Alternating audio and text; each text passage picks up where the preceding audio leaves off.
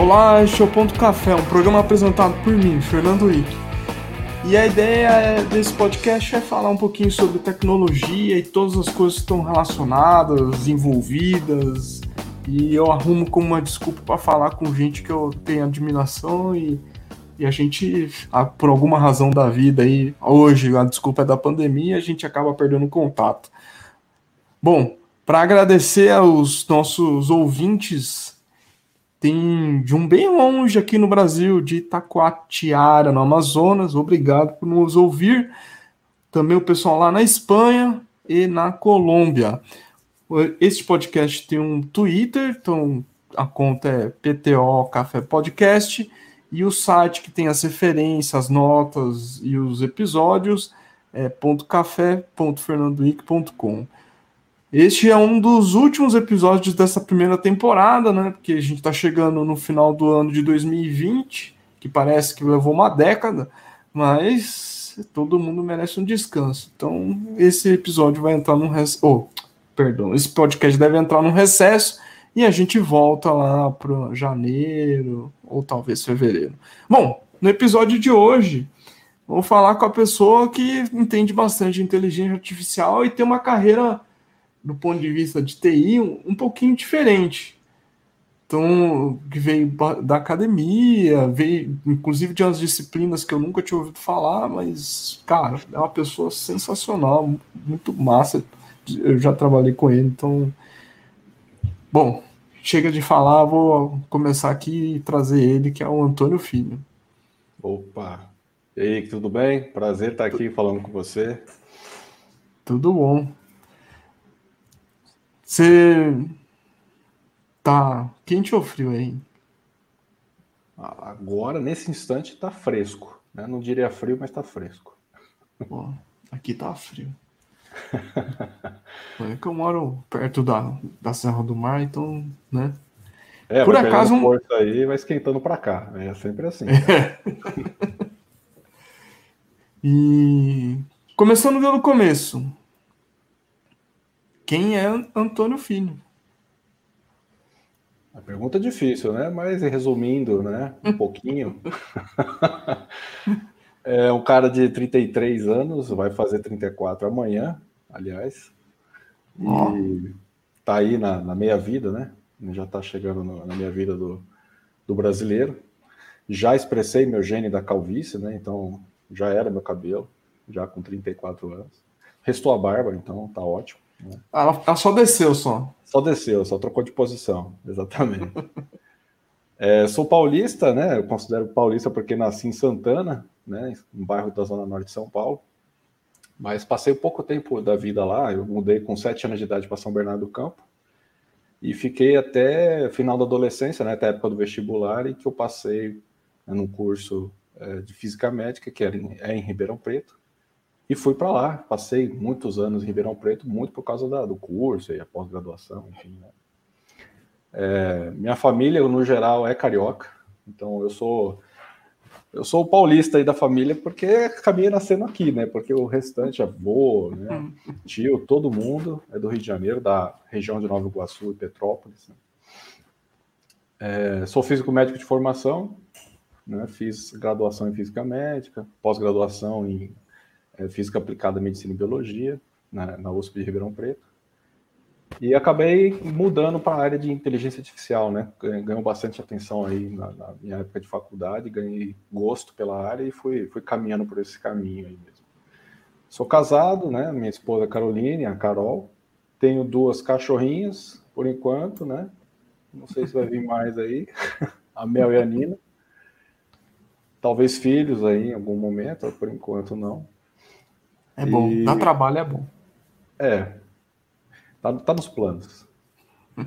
Gosto de jogo retrô, né? Que lembra um pouco da minha infância. Eu tive alguns videogames né, quando era moleque, então acaba tendo aquela memória afetiva de Super Mario, Donkey Kong e, e afins.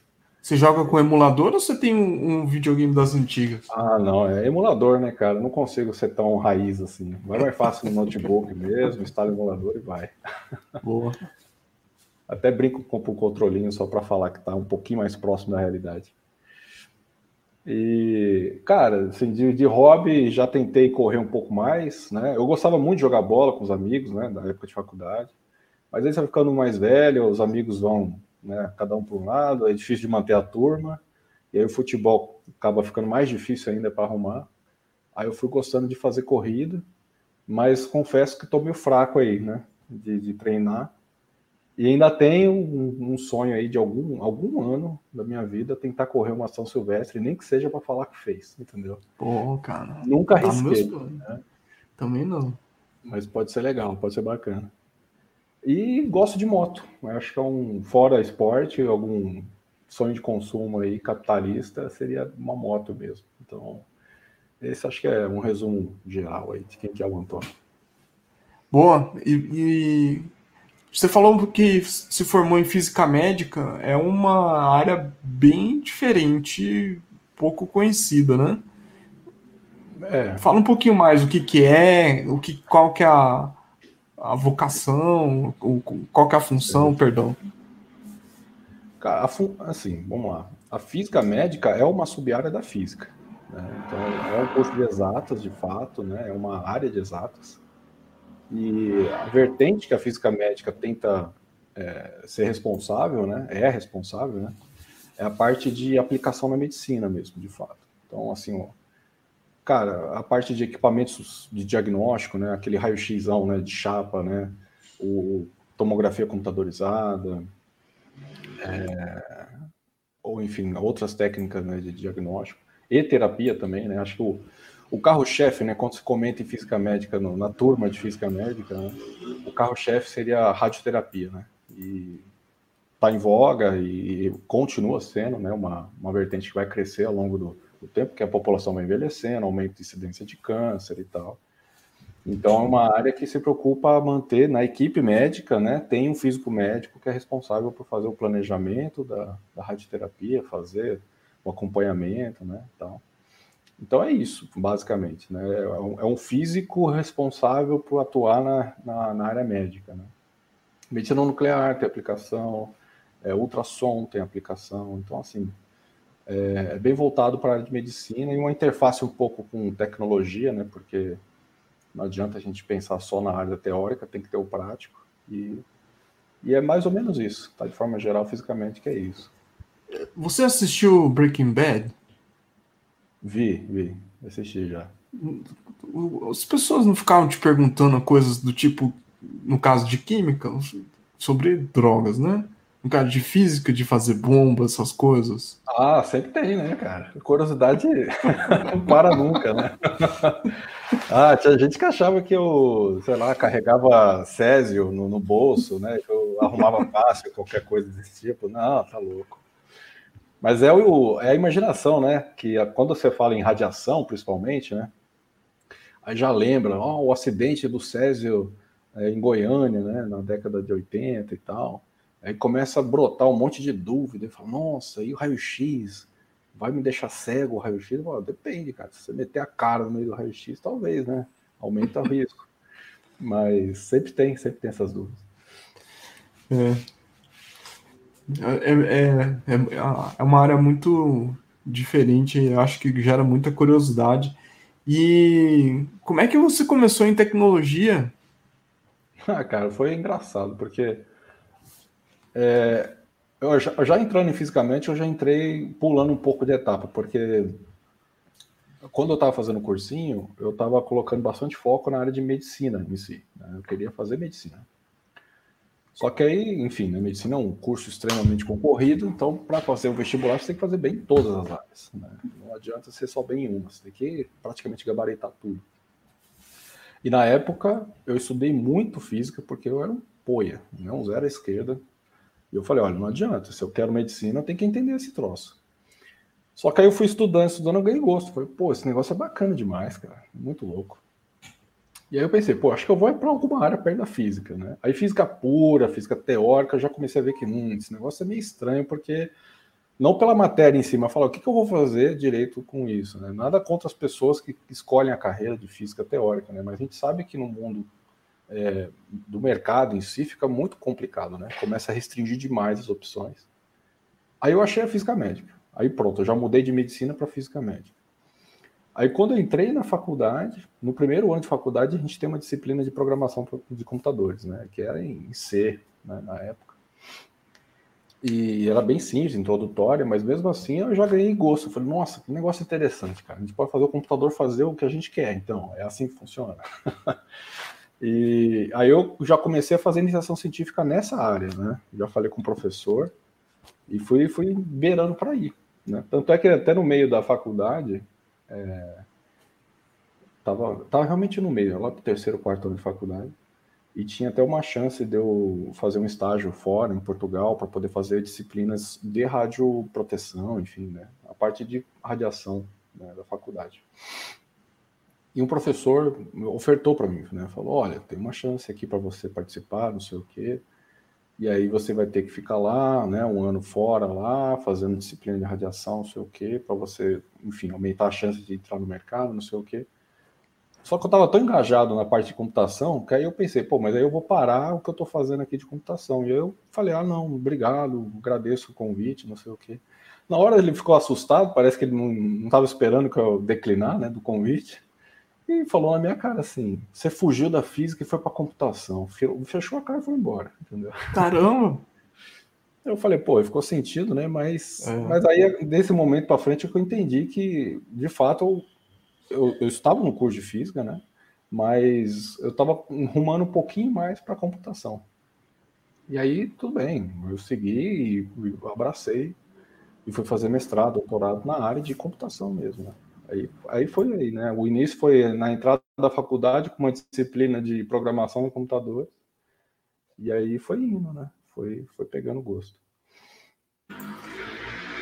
E desculpa pessoas, mas a moto passou, não tem como não tem como bloquear. Faz parte. E quando a gente é, é, aprende a programar, a gente olha muito questão de algoritmo, de de olhar muito para essa parte de, de assumir o controle do computador, de fazer coisas no computador ou interação com ele, e depois a gente é, vai explorar outras coisas. Eu sempre pergunto aqui para as pessoas uma, uma, pergunta que tem gente que reclama que acha que é muito difícil, mas olhando a colinha aqui, eu acho que está bem fácil. Então, programar é só programar?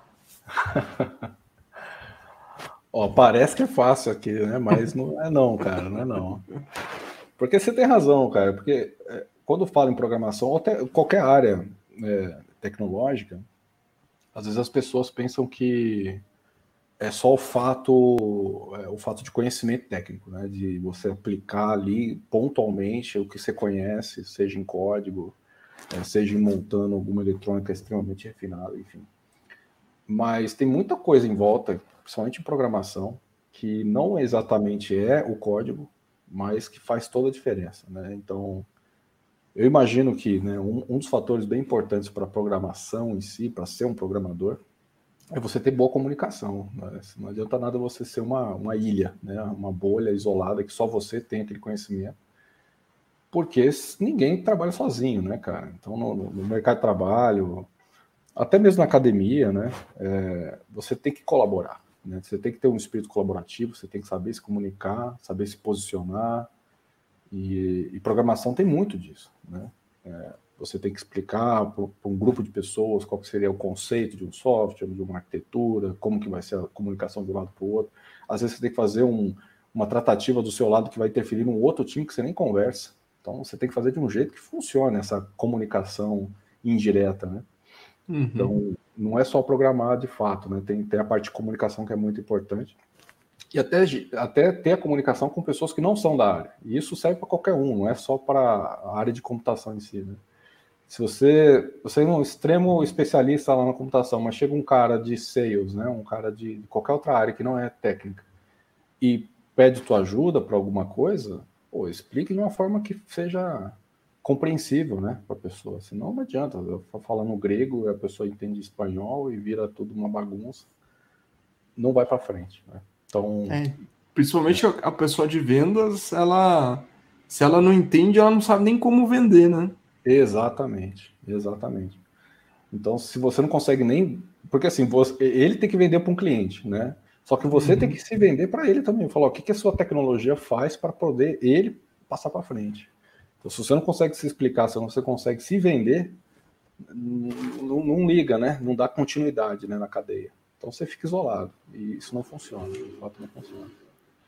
E até outra coisa, né? Acho que no mundo que a gente vive, de, de IAs cada vez mais complexas, é, essa, parte do trabalho, né? E, aliás, é o que, é o que a IA se propõe a resolver hoje mesmo, se a gente for ver, são as partes que são muito mais mecanizadas e mais reprodutivas do trabalho.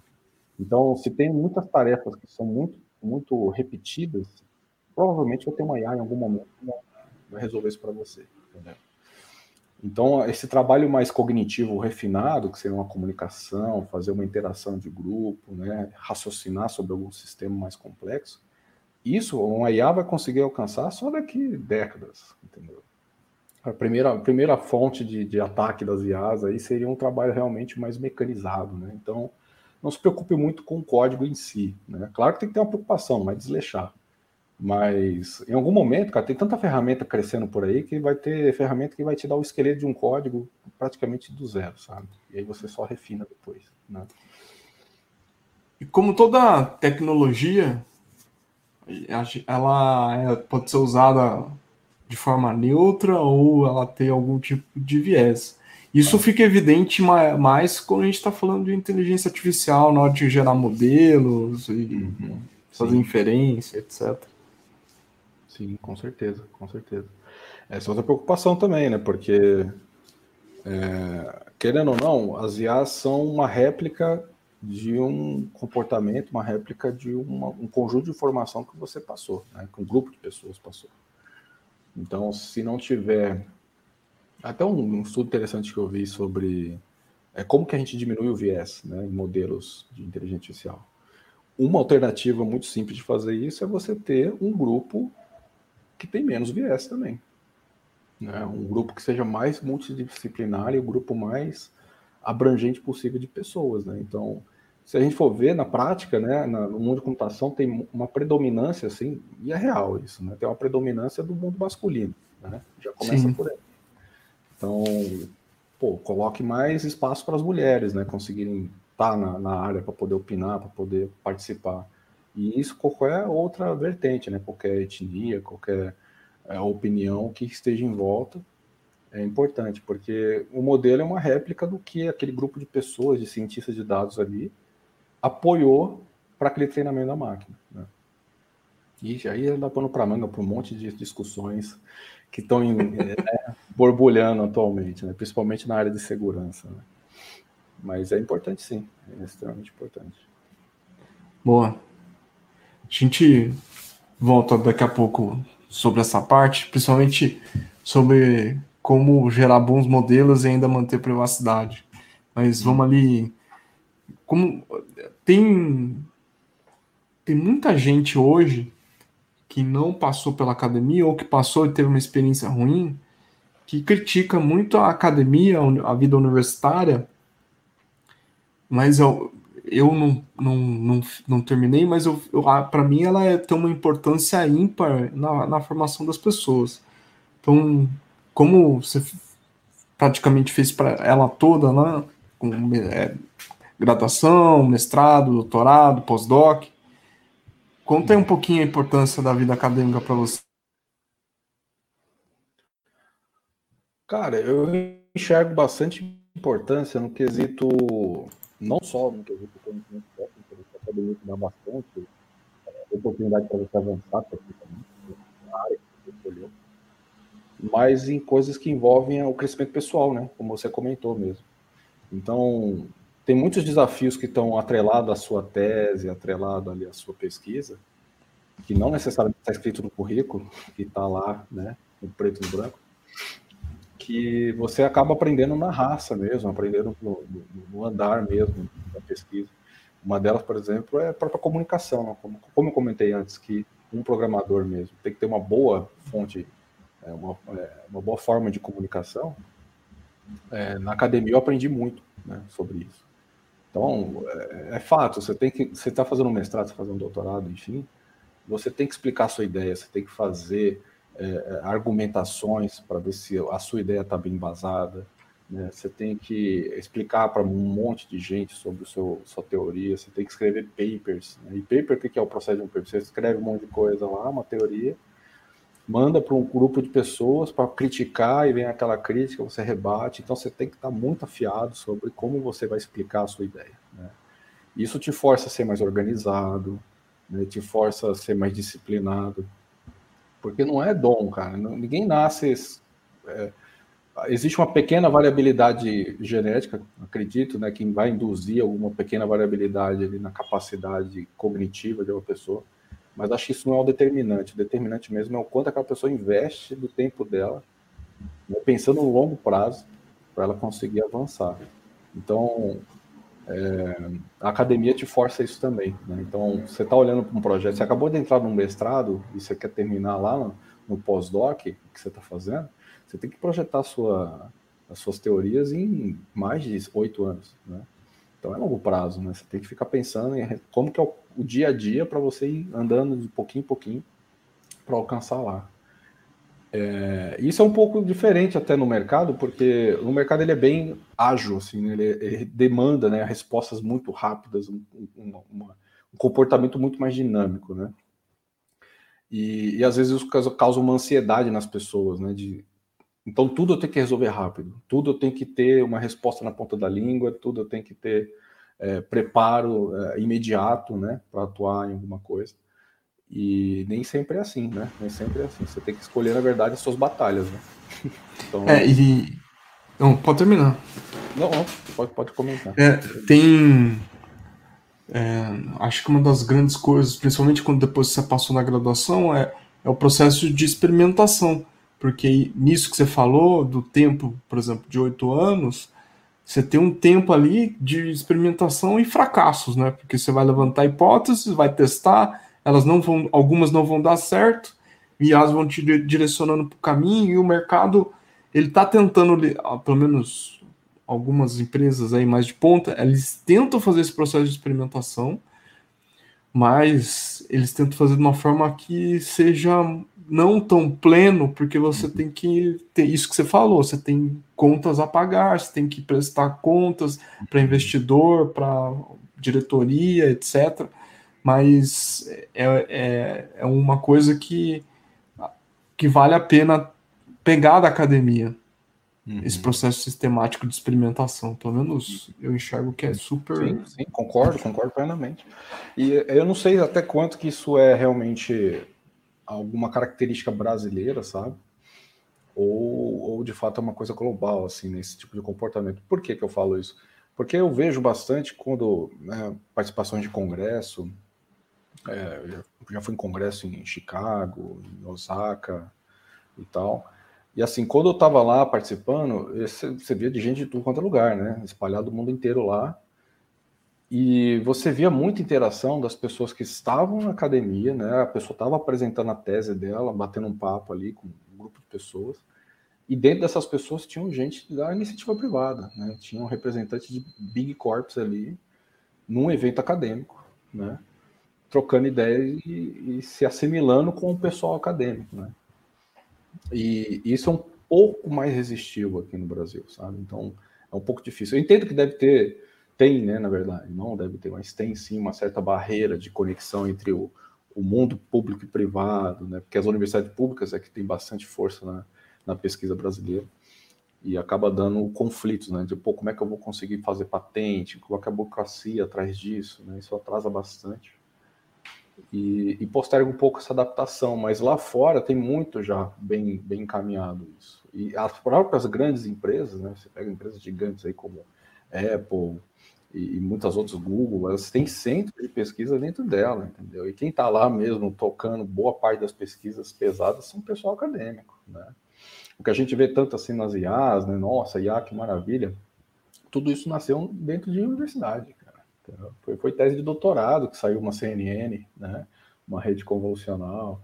Então, tudo isso não foi só iniciativa privada, né? Tem, tem, um, tem, um, tem que ter um, um entendimento né, do, do, passo necessário dos os critérios né, acadêmicos, critérios de pesquisa e falha e erro, né, e acerto também, com um pouquinho do interesse econômico também, óbvio, né? A gente não pode ficar só pensando que vai ficar estudando, estudando, estudando, só tendo falhas e não ajustar para que cause alguma coisa que tenha um ganho para a sociedade, que traz um, um retorno. É né?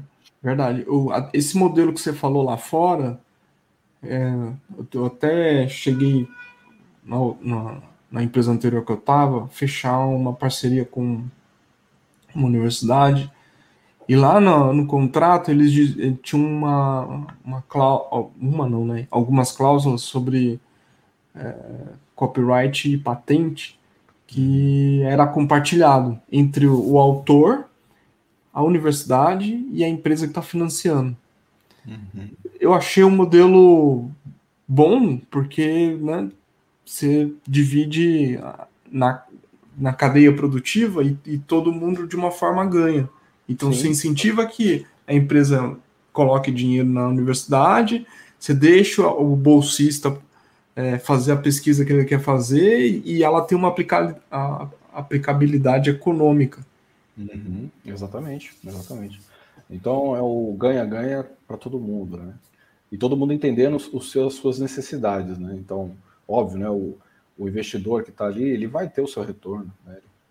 Só que ele tem que respeitar o tempo que é o processo científico, né? Então, tudo isso vai. Quando é bem conversado, bem alinhado, as coisas funcionam bem. Quando tem uma tendência de um atropelar o outro, é, é complicado, né? Começa a criar um pouco de atrito. Né?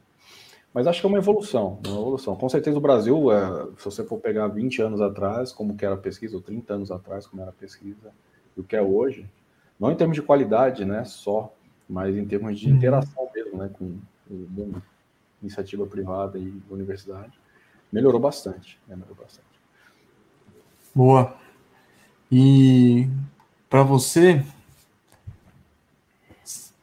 você vê, foi fazendo ali a carreira acadêmica e de repente, de repente, no, no final ali você começou, voltou, pro, foi para o mercado. Como é que foi esse essa transição ou esse choque? Para alguns é um choque, né? É, eu, eu, não, eu não diria choque, porque acho que a palavra choque remete um pouco a, a, a ser pejorativo, né? É um choque, às Sim. vezes, de nossa, não achei bom, né? Mas pelo contrário, eu acho que talvez eu trocaria a palavra para para interessante, talvez, ou, ou é um evento realmente de outros outros olhares, né?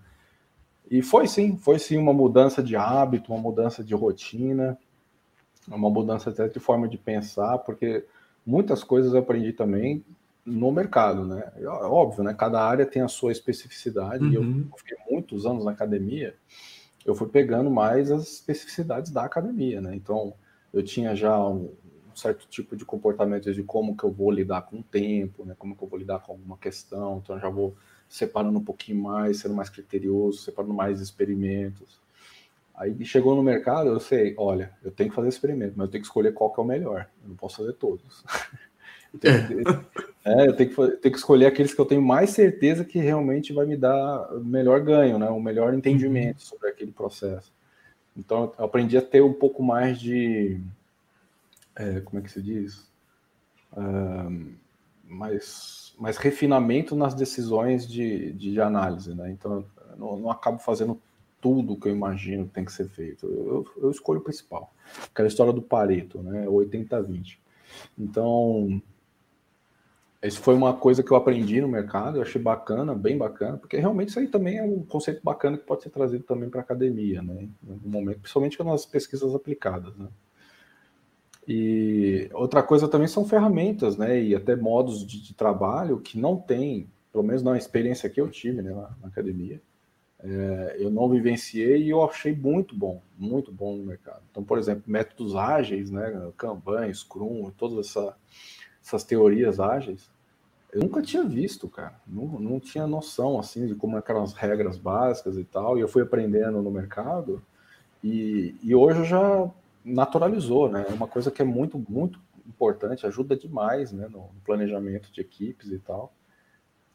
Eu acho que seria até uma coisa interessante para ser internalizada na academia, né? É, então, acho que foi isso, foi, foi inusitado, foi bacana, interessante, e eu com certeza aprendi. Eu não cheguei pronto da academia e põe para rodar, entendeu? Eu com certeza tive um período de, de, adaptação. É, mas é normal, né, cara? Uhum. Normal. E você pode dizer qual foi o maior desafio dessa transição, assim? Acho que o maior desafio até hoje, né, é estipular tempo para fazer as coisas. Cara, esse é um problema pergunta, universal. Cara, meu Deus, essa pergunta não tem resposta, cara. Não, não, é fácil de responder. É uma pergunta que sempre vai existir, não adianta. É difícil a gente até pensar em outra métrica, né? Falar, não, esquece tempo. Aí vou fazer o quê? Vou perguntar o quê, então? É difícil demais. Então, até hoje é um desafio, sabe? Saber quanto tempo vai demorar para fazer tal tarefa, né? e assim vai. Mas faz parte. Acho que não, não é impossível de trabalhar com uma métrica difícil, mas acho que vale a pena ir continuar né, pensando se tem formas alternativas para diminuir pelo menos o, o, esforço de dar essa métrica. Né? Kanban tem uma, uma, uma, forma muito interessante de trabalhar isso, sabe? Sim. Em vez de você forçar alguém a fazer isso, deixa que o próprio comportamento do grupo te informa sobre isso. Né? Então, já é uma coisa bem interessante de fazer. Né? Mas ainda é um eu desafio, sou... acho que é o seu principal. Eu sou suspeito porque eu também eu gosto bastante, mas acho que é, esse problema é geral, assim. Não tem. Não dá. Todo hum. mundo tem esse problema. E. Bom, vamos tentar ir ali na. Onde é sua especialidade. Quer dizer, não é que sua especialidade, mas onde você está mais atuando, né? Uhum. É, vamos vamos do, da, do, do simples, do tipo. A o que, que é inteligência artificial? É, é Skynet? É, é Matrix? É...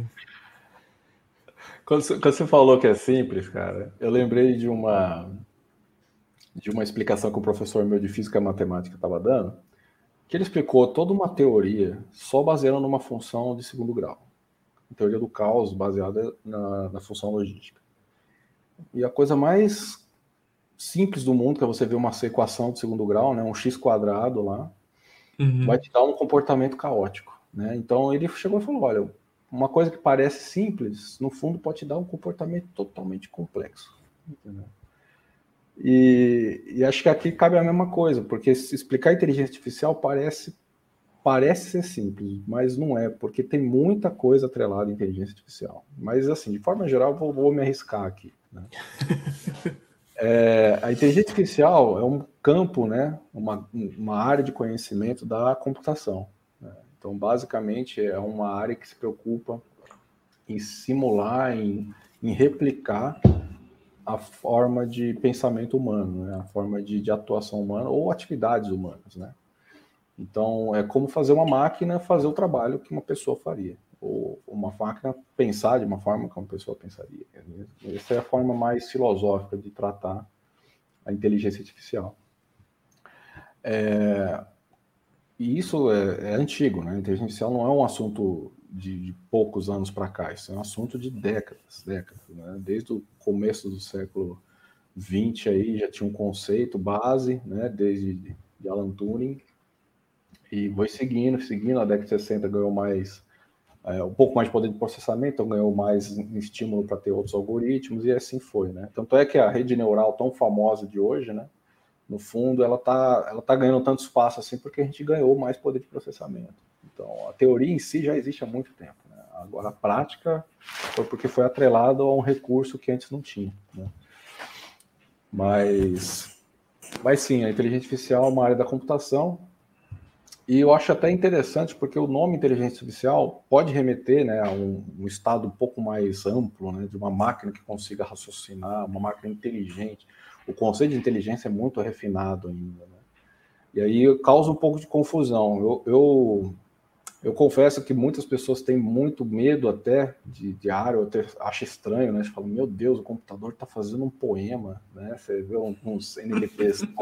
E fala, meu Deus, você tem aqui o computador que encarnou o Shakespeare, né? E isso causa um momento de, de uau né, nas pessoas e acha, nossa, tem realmente máquinas inteligentes, né? Mas na verdade não é. Né? No fundo, o que a gente tem hoje na prática são máquinas que conseguem detectar padrões. Né? Então, se você tem uma réplica, um conjunto muito grande de dados, mas todos esses dados comutam em alguns padrões, essa máquina vai capturar esses padrões e vai replicar.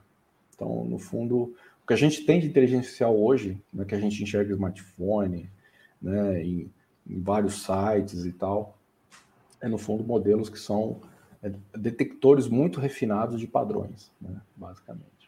Então, alguém, num grupo de pessoas, eh, demandou bastante esforço para refinar os dados que foram passados, a, a modelagem daquele comportamento, que é um padrão, e aquela máquina replica. Né? Aí, mas no futuro, talvez, quem sabe vai ter algumas máquinas que vão tomar decisões. Aí Skynet é outro papo, né? É. tem, acho que tem dois subcampos que causam bastante confusão e acho que você pode dar uma explicada sobre eles, sobre machine learning e deep learning. Interessante, interessante.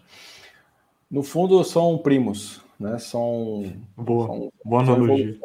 Né? Porque o machine learning em si, ele é o conjunto de métricas, de métodos, né?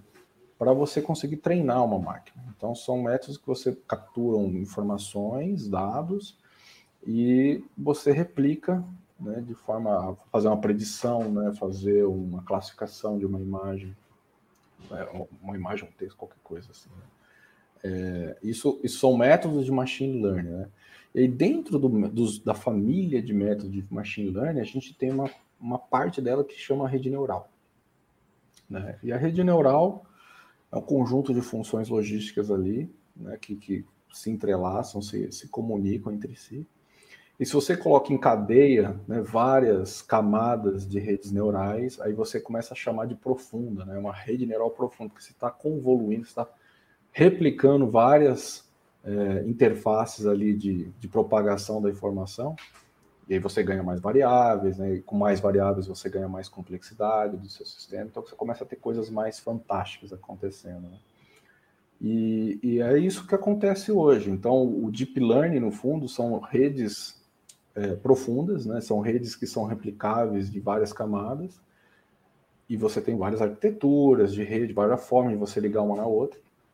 Mas a, a, tarefa em si é uma tarefa vinculada a reconhecimento de padrões, né? puro e simples reconhecimento de padrões. Então, quando você vê uma, uma IA né, marcando na imagem ali um cachorro e um gato, né, você vai lá e, nossa, uhum. como é que a IA sabe que aquilo é um cachorro e aquilo é um gato? É porque você teve um monte de fotos de cachorro, um monte de foto de gato, e você já falou, tá aqui, ó, aprende o que é cachorro e gato. Eu tô falando de forma bem simplista aqui, né, mas a ideia é essa, né? Você já preparou o que, que a máquina tem que responder, né? Você já deixou o terreno macio para ela entender quais são os padrões que ela tem que capturar, qual, qual é a informação importante naquele dado que você está dando, para você dar a resposta, é cachorro é gato. Né? Ele não está tomando a decisão sozinha, do nada você ligou o computador e ele está falando é cachorro é gato. Né? Pelo, pelo, contrário, né? ele ficou em stand-by por muito tempo ali, com o modelo inteirando, inteirando, inteirando, em cima dos seus dados, para ele poder acertar o máximo possível o que é cachorro, que é gato. E mesmo assim erra, viu? Outra coisa importante de falar, IA de jeito nenhum tem 100% de acerto, né? Não existe IA perfeita, né? É, e é aí que volta né, aquele assunto importante sobre viés, né? Porque se você não tomar cuidado e põe em produção um modelo que vai tomar uma decisão de classificar uma pessoa, classificar um, né, enfim, é, um grupo de pessoas, é, você corre o risco muito grande de você cometer injustiças. Né? Então, ah, por quê? Porque a máquina ela não sabe que ela cometeu uma injustiça, ela está dando uma resposta, no final das contas. Né? Agora, a pessoa, né, o ser humano que está por trás avaliando aquela resposta da máquina, que tem que tomar mais cuidado sobre o que ele está enxergando. É, a, a, a, máquina ainda não consegue lidar com questões de ética e moral né, para ela conseguir tomar decisão, tipo, ela, ela chegou, tem que fazer identificação e ela não tem base nenhuma. Ela não uhum. tem moral para ajudar a subsidiar na tomada de resposta, né? Exatamente, exatamente. E é até uma discussão interessante, porque assim, é, num, numa das pesquisas que eu estava fazendo no doutorado, a minha tese de doutorado era vinculada com doenças neurológicas, né? E o, método que eu estava implementando, né, que eu estava produzindo, era um método para ajudar na segmentação, né, na, na, na distribuição dessas lesões cerebrais, para poder ajudar o médico a decidir, talvez, qual é o grau de doença que a pessoa tem, qual é o tipo de medicamento que seria mais adequado. Então, auxiliar o médico, né, no final das contas.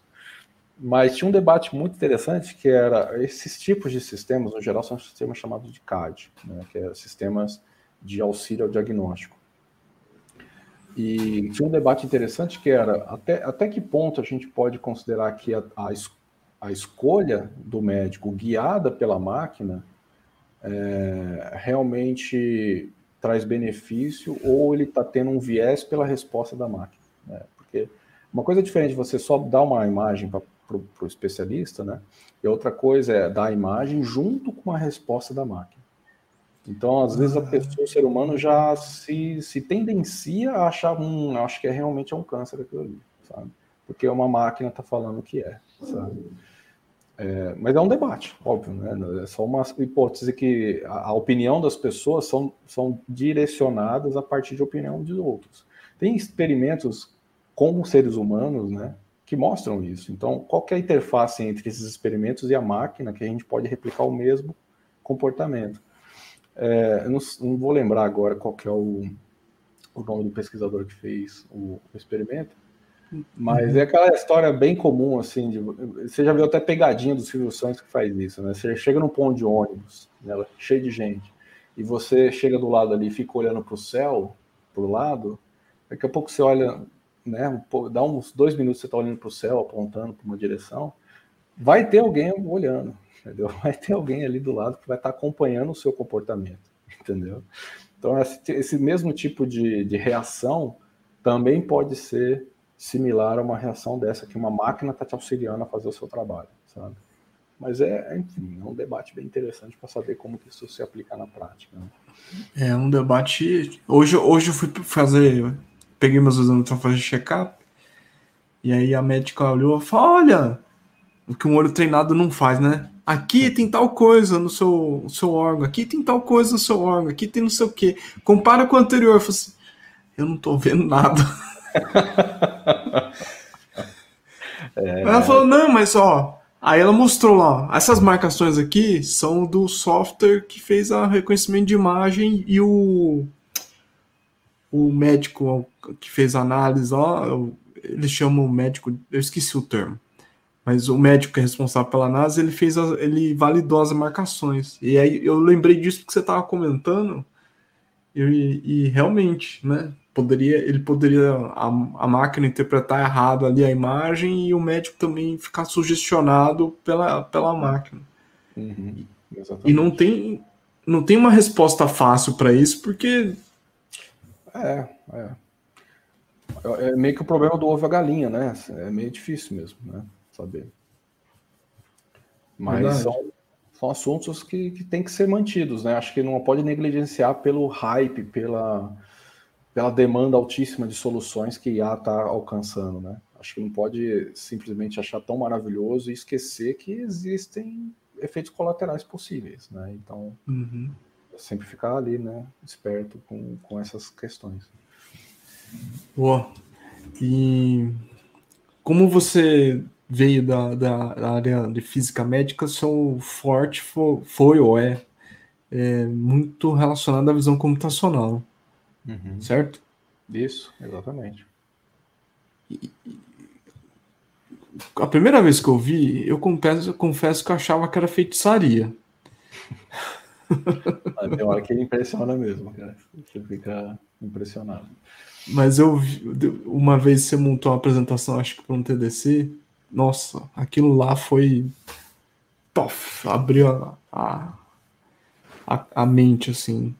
Porque visão computacional. Diferente, NLP ou Big Data são coisas que, pelo menos para quem é tecnologista, ele consegue mais ou menos. É, são mais fáceis de entender. Só que visão computacional, do tipo reconhecer uma imagem ou ler um texto, é, ler um texto que você vai usar visão computacional em NLP, é um negócio, é, cara, diferente, porque a máquina não lê como lê o homem ou como lê um, um, um animal, certo? Uhum, uhum. Não tem nem como comparar, exatamente. Por mais que tenham tentativas de, de estarem explicando usar que uma máquina replica a forma que um, um, ser humano enxerga ou uma forma que um ser humano lê algum texto, ainda está muito longe. Né?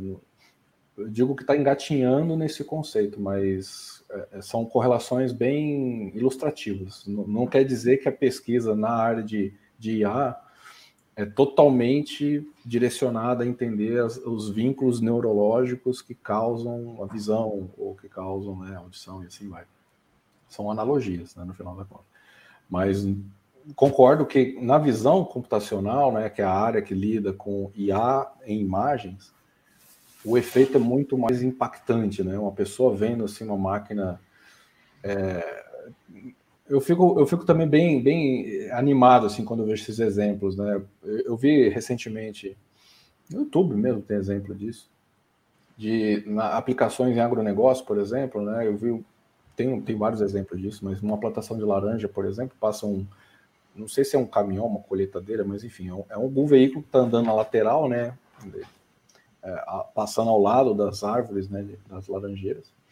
E a IA vai apresentando ali, ó, rapidinho já pinta onde é que estão as laranjas e já faz a contagem no pé, sabe? Então você só vai andando com o veículo e rapidamente, em questão de milissegundos, está o pé inteiro marcado com um monte de quadradinhos e está ali, né? Você, você colhe, colheu a, a, contagem de laranjas que aquele pé tem, sabe?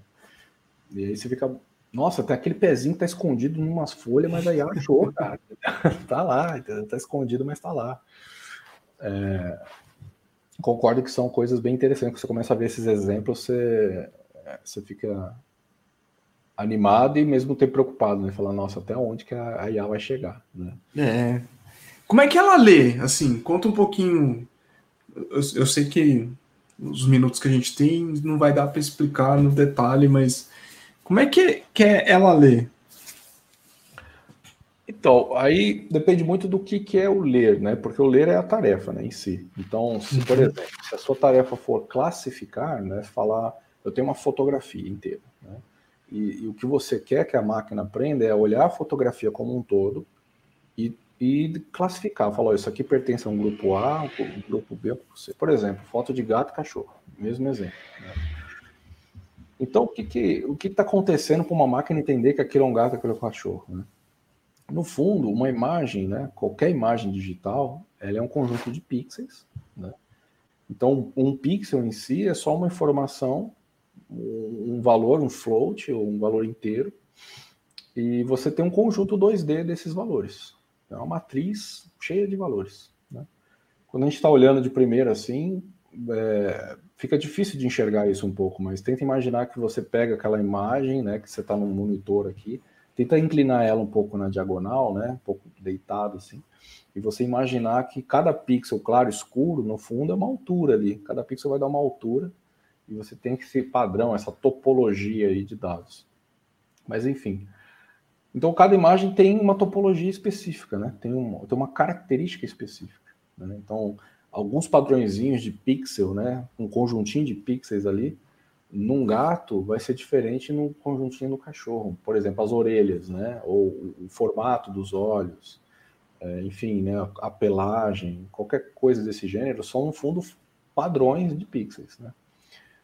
E aí, o, no Deep Learning, se a gente assumir né, que a gente está usando o modelo de Deep Learning, a gente vai imputa né, na primeira camada essa imagem, que enfim tem uma topologia totalmente específica, original aqui, e você vai propagando essa topologia, separando um pouquinho de cada vez uma característica específica. Ah, uma hora, na primeira interação, vamos supor que ele, ele identificou que a orelha é uma coisa interessante para pegar, porque a orelha de um cachorro é realmente diferente de uma orelha de gato.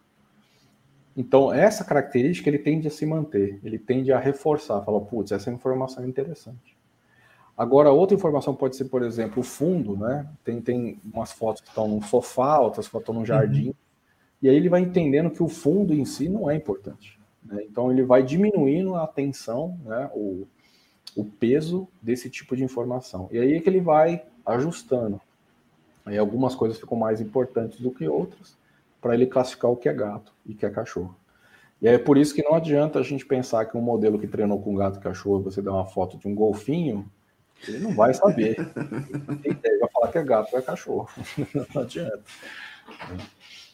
É, foi muito simplista a explicação, né? Mas tem muito material bom na internet para poder explicar esse processo, né? O, o boom, né? O grande boom assim na área de visão computacional com deep learning foram as é ainda, né? As redes convolucionais. Então, qualquer pessoa que queira se aprofundar um pouco mais nesse assunto, procure né, os trabalhos do William Kuhn. O William Kuhn foi o, pai aí das redes convolucionais. E, e, a teoria de rede convolucional está bem explicada em vários blogs, em vários lugares. E pode ser interessante para as pessoas conseguirem encontrar o primeiro passo, né?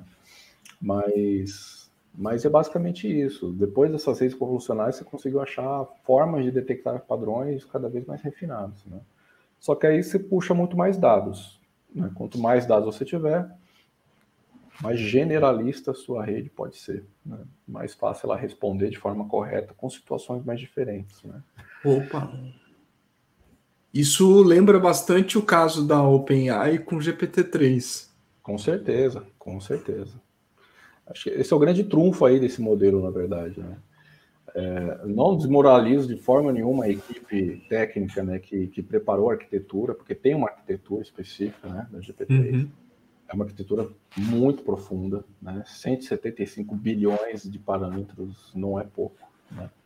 Se a gente for pensar que uma rede convolucional comum né, tem algum, alguns bilhares de parâmetros, de milhares para bilhões, né? teve um avanço muito grande na arquitetura. Mas o que chama atenção é que, além da arquitetura, o pessoal colocou muito, muita informação para treinar. Né? Então foram clusters, né? Rodando hum. pesadamente 45 teras, se eu não me engano é 45 teras de, de informação textual, se, se eu não estou enganado. É, você imagina, né? Um livro, se você pegar um livro, uma acho que a Bíblia, em torno, um livro do tamanho da Bíblia, assim, em torno de um, alguns megas, não passa de, de, de 5 megas aí. Imagina 45 teras de texto. Né? Hum, desceu a internet no cluster e falou, aprende. e, Verdade. E aí você começa a achar coisas interessantes, né? GPT fazendo poema, GPT criando código que compila pô, imagina o boom na cabeça de alguém e falar, olha, faça um, um, Hello World em Python. Uma IA monta para você um Hello World em Python, sabe? Como é que você vai imaginar que uma máquina sabe fazer isso? Né? É, é que as pessoas não conhecem a, background disso, né? E elas ficam, uh, é mágico. É, é. Mas no fundo, no fundo, os modelos que a gente tem hoje, né? o santo graal, assim, para poder ter um bom modelo é o seu dado, no final das contas. Então, quem, quem detém uhum. os dados, né, quem, quem consegue ter acesso a muitos dados, é, tem muita oportunidade para criar um modelo muito refinado, né? Então, esse é até um grande debate, assim, até com LGPD, né, com proteção de dados, porque, imagina, né, as grandes corporações, principalmente corporações que, que estão vinculadas com redes sociais, que você naturalmente as pessoas postam vídeos e, e é selfie, e é tudo. É, Para onde que vai toda essa informação? Ajuda a treinar um bando de rede, né? Tem um monte de redes sendo uh, treinadas com esses tipos de dados, né? E, e, e, fica difícil, né? Como é que uma empresa que tenta começar a criar alguns modelos interessantes, mas tem escassez de dados, né? Não é fácil achar alguns dados. Então, alguns dados são extremamente difíceis de capturar, né?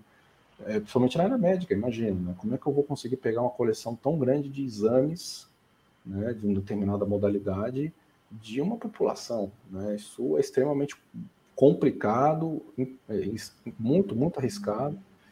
Então, por isso que na área médica ainda é um grande desafio você ver aplicações de ar bombando, assim. Tem sim, uma, tá pegando fogo. Com certeza tem muita coisa crescendo na área médica. Mas quando você compara a, a, o crescimento na área médica em comparação com, com outras áreas, como no marketing ou áreas vinculadas ao Sim. mercado em geral, o avanço é muito mais rápido, né? porque você consegue ter acesso né, mais rápido. As pessoas compartilham dados de forma ingênua, até diria. Verdade. você nem sabe que seu dado está sendo usado para alguma coisa. Né? Você imagina que é, é, natural, é uma conta free, né? Eu estou usando minha rede aqui free, ninguém está me cobrando e eu posso ter likes. Mas no fundo, as suas fotos, toda a sua informação está tá sendo possivelmente é, reaproveitada em vários outros lugares. Né?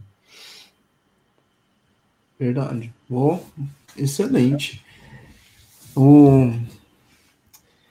Como as pessoas, para as pessoas que estão começando né, é, em tecnologia e querem se especializar em, em IA ou no visão computacional, uma área específica, qual é a tua dica assim para elas?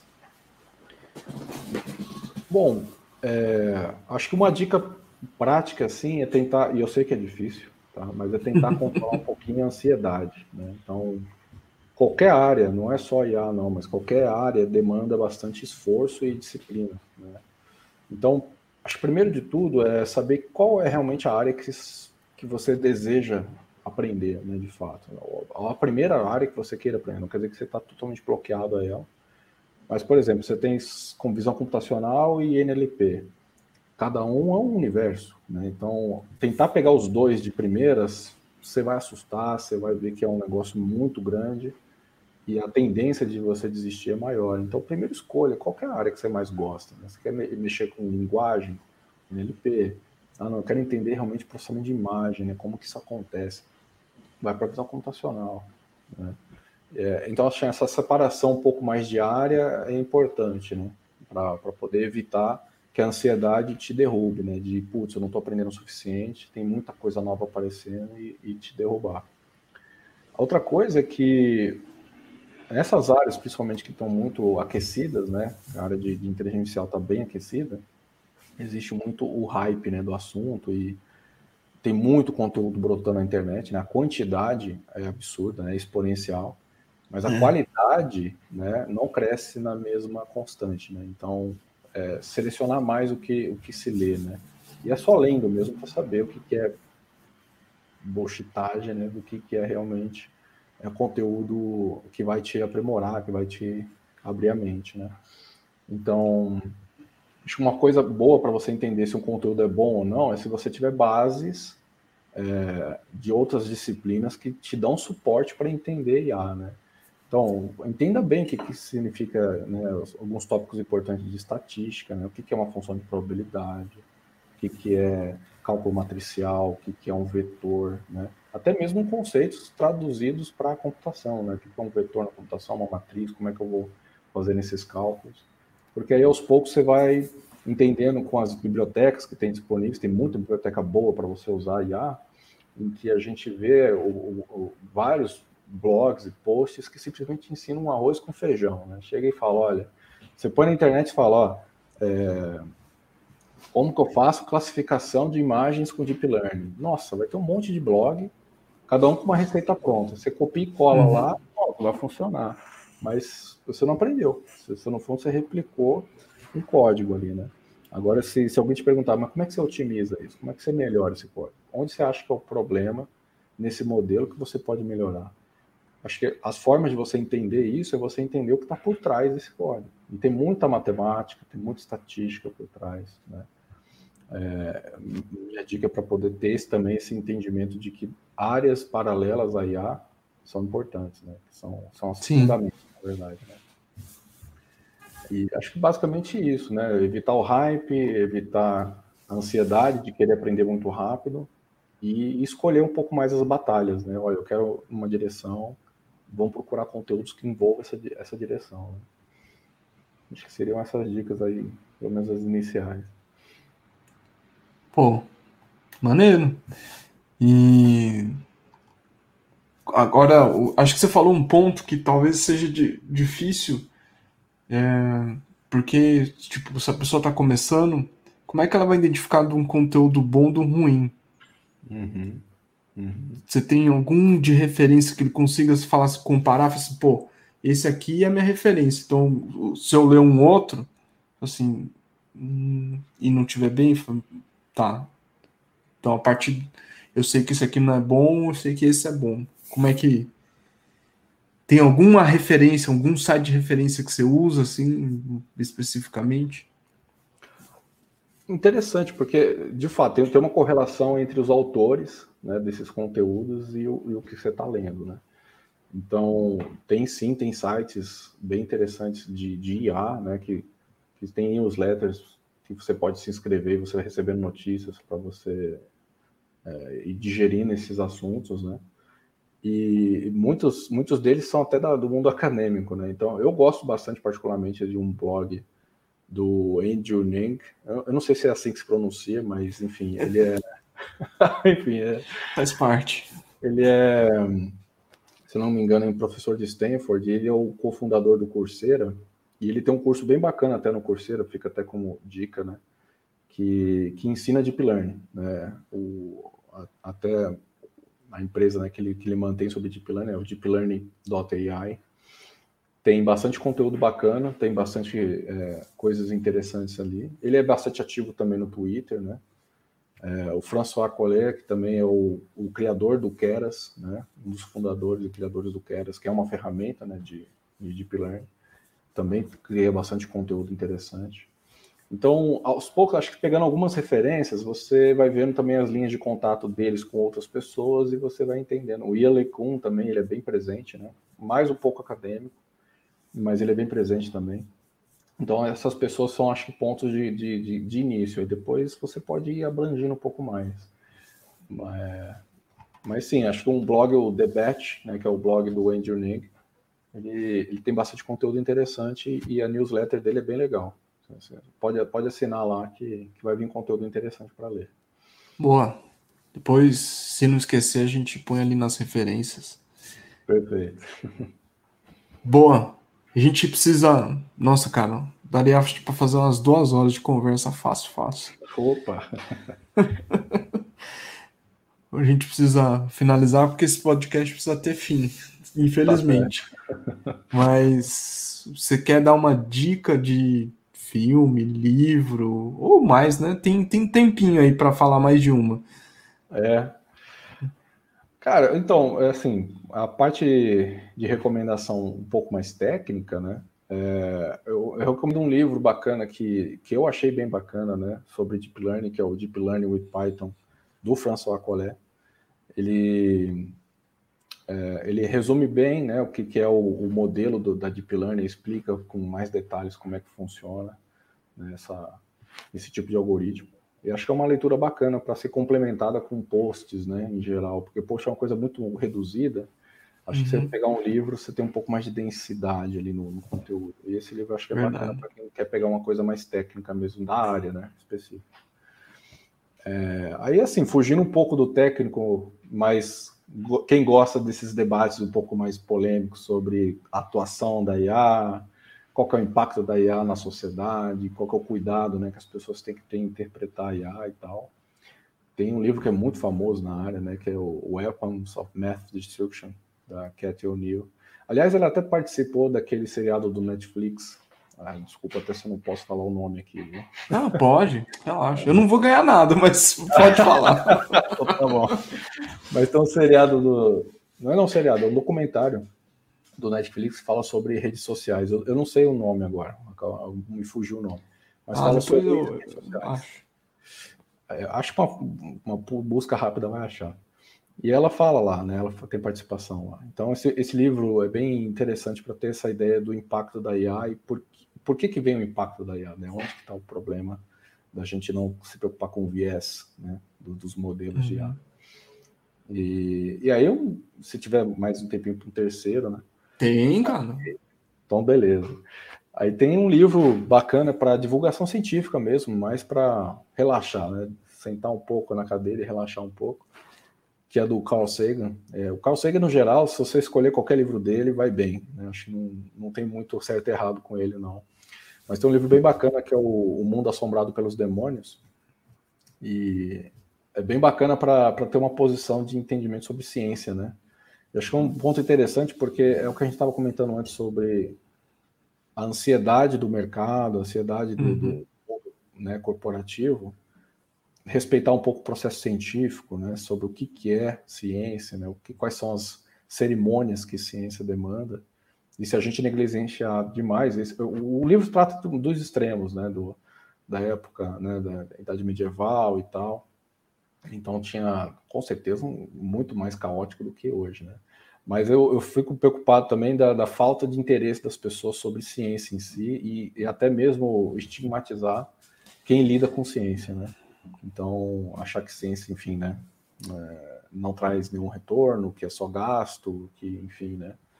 É, eu vejo com certa preocupação esse tipo de, de coisa. Então, eu acho bacana alguém que se interesse também no assunto, dê uma lida para poder abrir um pouco mais os, os, conceitos do que, que é ciência, como que isso é importante né, para a sociedade. Não, é, é, verdade. E tem uma galera muito boa aí fazendo divulgação científica em diversas áreas de conhecimento que, uhum. cara, faz um trabalho muito legal. Acho que você mandou benzaço, assim. Bom, a minha é mais simples tem, eu sou, eu gosto de Star Trek, então eu vou falar que tem a nova temporada do Star Trek Discovery. Ah, é bom? Eu, eu, nunca acompanhei não, cara, é bom? ah, eu gosto de Star Trek, então para mim é bom. Eu sou suspeito. Eu não sei nem, eu não sei nem a sequência, para falar a verdade, porque Star Trek é antigo, né? Tem muito, tem uma história muito longa, né? Ah, é, mas você só assistiu Discovery, você não precisa assistir o tá resto. Ah, então tá é, Os efeitos especiais são bacanas, tem bastante ação, então... É ah, boa, boa. Eu vou experimentar, vou experimentar para conhecer. É, é, legal. Bom, Antônio, dá o recado final e para a gente encerrar. Pô, agora você me pegou, cara. Acho que o recado final, na verdade, é um recado de agradecimento, né? Foi um prazer muito grande poder falar contigo e é, realmente, né? O dia a dia fica arrumando bastante desculpas, né? Para a gente não conseguir se falar. Mas, a culpa do dia a dia é bom. Né? mas, mas foi muito bom ter recebido o convite, foi um prazer estar falando com vocês, né? Para toda a sua audiência também. E espero que tenha sido né, um, um bate-papo interessante para conhecer um pouco mais de IA, um pouco mais do que, que é né, a área de computação aplicada à inteligência artificial. E, e é isso, pessoal. É, obrigado novamente. E fico aberto a, a, outros papos, porque pode ter pano para manga aqui para muitos outros. Ah, tem. Ô, oh, cara. é isso, pessoas. Obrigado por ter ouvido, obrigado, Antônio, por ter participado. Eu, eu, eu vou arrumar um jeito, arrumar um jeito da gente falar outras vezes. E bom, até a próxima, galera. Tá certo. Obrigado, pessoal. Um abraço.